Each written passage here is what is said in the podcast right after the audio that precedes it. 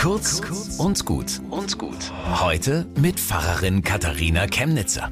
Oskar Schindler war ein Kriegsgewinnler im Dritten Reich. Er machte ein Vermögen mit einer riesigen Munitionsfabrik, war ein Spieler und hemmungslos Partys, Alkohol, Frauen. Nazi-Bonzen gingen bei ihm ein und aus und KZ-Häftlinge mussten bei ihm arbeiten. Ein Verbrecher unter Verbrechern? Nein, denn diese Nazis ekelten ihn an. Nun, Oskar Schindler ist ein Spieler, er kann täuschen und tarnen. Und als die Nazis seine Arbeiter nach Auschwitz abtransportieren wollen, verhindert er das. Da sind kriegswichtige Arbeiter, auf die kann ich nicht verzichten, sagt er. Und Kinder und Alte gibt er auf seinen Listen als Facharbeiter aus. Kranke schützt er. Die Nazis werden misstrauisch, verhören ihn, machen es ihm schwer, aber er hält durch.